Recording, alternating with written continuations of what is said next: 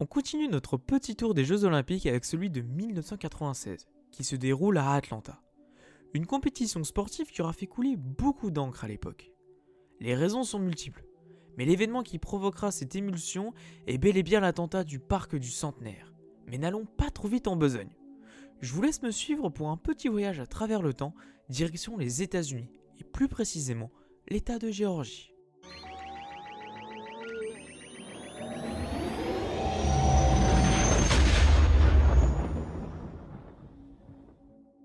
Ah, l'année 96. Une année qui aura commencé de façon assez étrange, car seulement quelques jours après avoir fêté la bonne année, les Français apprendront la mort de celui qui les aura dirigés pendant près de 14 ans. Je parle bien évidemment de François Mitterrand, qui nous a quittés à la suite d'un cancer du pancréas. Dans la continuité des décès, je ne peux pas oublier celui qui aura eu un impact générationnel avec le rappeur Tupac qui fut malheureusement assassiné à la suite d'une fusillade aux USA. Bon, malgré tout, cette année, c'est le début de l'influence du Japon sur pas mal de jeunes, puisque durant cette période, on assistera à la commercialisation de Pokémon rouge et bleu et de la mémorable Nintendo 64. Ouais, je suis désolé, j'ai peut-être mis un coup de vieux à beaucoup de monde, mais ça fait déjà un petit moment que nos amis Sacha et Pikachu sont sortis. Et pour bien finir avec les coups de vieux, l'année 1996 est aussi l'année de sortie du tout premier film Pixar, Toy Story. Bon, après ce tour d'horizon de l'année 1996, parlons de ces fameux Jeux olympiques. Alors, autant vous dire que cette édition devait être historique, pour beaucoup de monde, car à l'époque, c'est l'édition du centenaire. Et oui, les premiers JO sont de 1896. Si tu veux en savoir plus sur ces jeux, je te laisse revenir à l'émission du mois de septembre, dans laquelle je t'explique tout sur cette première édition. Bon, comme vous le savez sûrement, la première édition s'est déroulée à Athènes, donc tout laisse envisager que cette édition du centenaire soit de nouveau en Grèce, surtout qu'ils sont candidats. Eh ben en fait, pas du tout. Les Jeux Olympiques de 1996 ont été attribués à Atlanta, et il faut dire qu'il n'y a pas grand monde qui comprend ce choix, surtout que les USA l'ont organisé il y a seulement 12 ans, en 1984. Bon, en réalité, il y a bien une raison. Et cette raison, elle est signée par la marque de soda préférée du Père Noël, Coca-Cola. En effet, c'est le Conseil international olympique qui a donné l'organisation des JO de 1996 à Atlanta, pour remercier Coca-Cola, un des partenaires historiques depuis 1928. Le siège social étant basé dans la capitale de l'État de Géorgie, il faisait sens de les choisir. Bon, je ne vais pas vous mentir, mais la popularité des JO d'Atlanta n'est pas au top. D'autant plus que les dirigeants de la ville veulent faire le même coup qu'à Barcelone en 92, où une capitale régionale devient une ville internationale. Mais ce discours ne plaît pas des masses du côté de New York et de Los Angeles, et les journaux new-yorkais et californiens le font bien ressentir. Si on récapitule, il n'y avait pas trop de soutien à l'échelle internationale, mais à l'échelle nationale, c'est pire que tout. Les nombreux couacs, notamment liés au transport en commun qui étaient délabrés ou encore de l'informatique qui n'arrivait pas à suivre en faisant de nombreuses erreurs, n'ont fait que mettre de l'huile sur le feu. Bon, sinon, le premier fait marquant de ces JO, c'est la cérémonie d'ouverture. Dans un stade flambant neuf, c'est Mohamed Ali qui alluma la flamme olympique. Hélas, la scène fit le tour du monde, mais pas pour les bonnes raisons. Et oui, le mythique boxeur et vainqueur olympique en 1960 paraissait très faible. Et cela dû à la maladie de Parkinson. Mais malheureusement, un événement encore plus dramatique arrivera quelques jours plus tard, dans la nuit du vendredi au samedi 27 juillet. Un concert aura lieu dans le parc du Centenaire, qui réunit plus de 15 000 personnes. La fête, qui bat son plein, deviendra un enfer, après une violente explosion à 1h20 du matin. Résultat, deux morts et 111 blessés. Selon plusieurs sources sur place qui ont témoigné par la suite, ils expliquent que le chaos a traversé la ville. Un attentat qui fait écho à l'explosion d'un avion près de New York quelques jours auparavant. De nombreuses critiques tombent de nouveau sur la ville, notamment sur le potentiel relâchement de la sécurité.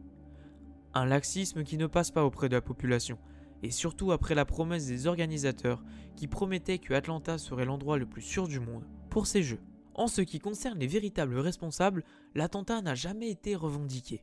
Et c'est finalement quelques années plus tard que le FBI arrêtera Eric Rudolph, un militant d'extrême droite proche des milices et de mouvements religieux extrémistes. Bon, après ce terrible événement, la question se pose sur la continuité ou non de ces JO. Eh bah, figurez-vous que ça n'a pas réellement traversé la tête du CIO et de l'actuel président des USA, Bill Clinton, d'annuler l'événement. Tout ce beau monde, après une réunion, décide de maintenir la compétition. Ils mettent en avant le fait que nous ne devons pas reculer face au terrorisme et que la fête doit continuer. Un message qui passe plutôt bien, puisqu'au lendemain de la décision, le stade olympique est rempli à 90% pour les épreuves d'athlétisme. Et les sportifs dans tout ça, ils le vivent comment?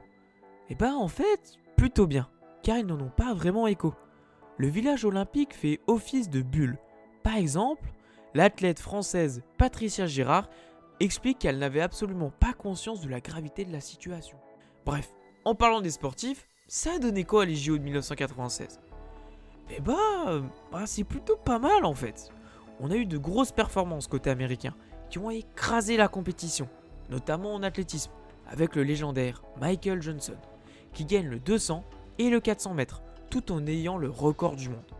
C'est tellement facile pour lui qu'il remporte le 400 mètres avec 10 mètres d'avance. Carl Lewis peut fièrement porter le drapeau américain, car du haut de ses 35 ans, il décrochera une 9 médaille olympique en saut en longueur. Les USA brillent également en basket, et ce n'est pas la Dream Team de 92, j'avoue, mais c'est quand même une très très belle équipe, emmenée notamment par Charles Barkley, Olajuwon ou encore le Petit Shaq.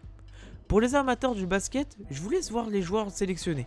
Vous allez y trouver des sacrés noms une sacrée équipe qui écrasera la compétition, et notamment les Yougoslaves, en finale 95 à 69, qui étaient pourtant loin d'être des peintres.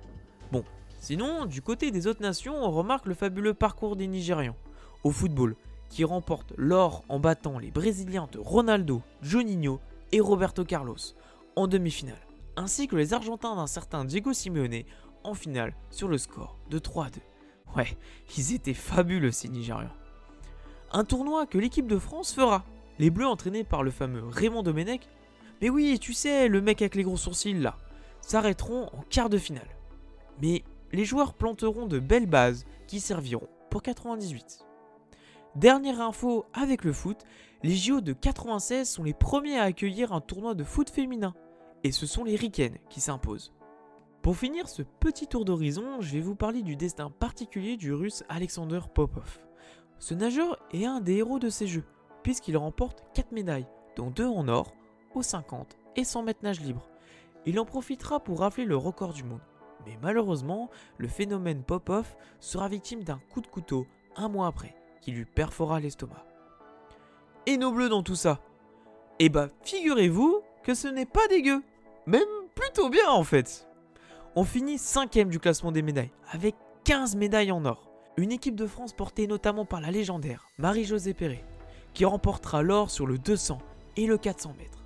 Une performance assez rare. Un exploit que je vous laisse vivre avec notre très cher Patrick Montel. Au départ, je crois, de Marie-Josée, non, il n'a pas été sifflé.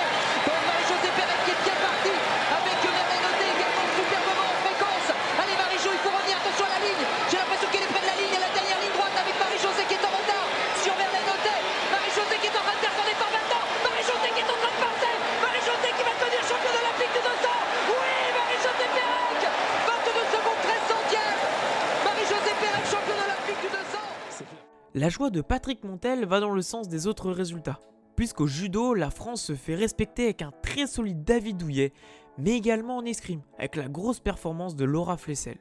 Enfin, petite mention spéciale quand même au cyclisme, puisque 9 médailles seront ramenées, dont 5 en or. Les JO d'Atlanta de 1996 sont en scie. Le journaliste Jean-Philippe Leclerc dira que ces JO n'auront laissé aucun héritage. Et on peut difficilement lui donner tort à l'image des marques qui étaient omniprésentes, au détriment des symboles olympiques ou encore du stade de la cérémonie d'ouverture et fermeture qui fut rapidement transformé en un stade de baseball. Il ne restera finalement que peu de vestiges de ces JO. Mais à contrario, l'événement fut un succès sportif et financier, puisque plus de 5 milliards de recettes ont été enregistrées, ce qui a permis à Atlanta de retomber parfaitement sur ses pieds. Spoiler, les villes qui ont accueilli les derniers jeux n'ont pas eu la même réussite, à l'image de Athènes en 2004 qui n'a pas su se relever. Tout compte fait, ces JO de 96 sont peut-être le symbole du déclin des États-Unis, un pays qui est sorti comme seule superpuissance après la chute de l'URSS en 1991, mais qui à l'image de cet attentat semble finalement victime d'une troublante fébrilité.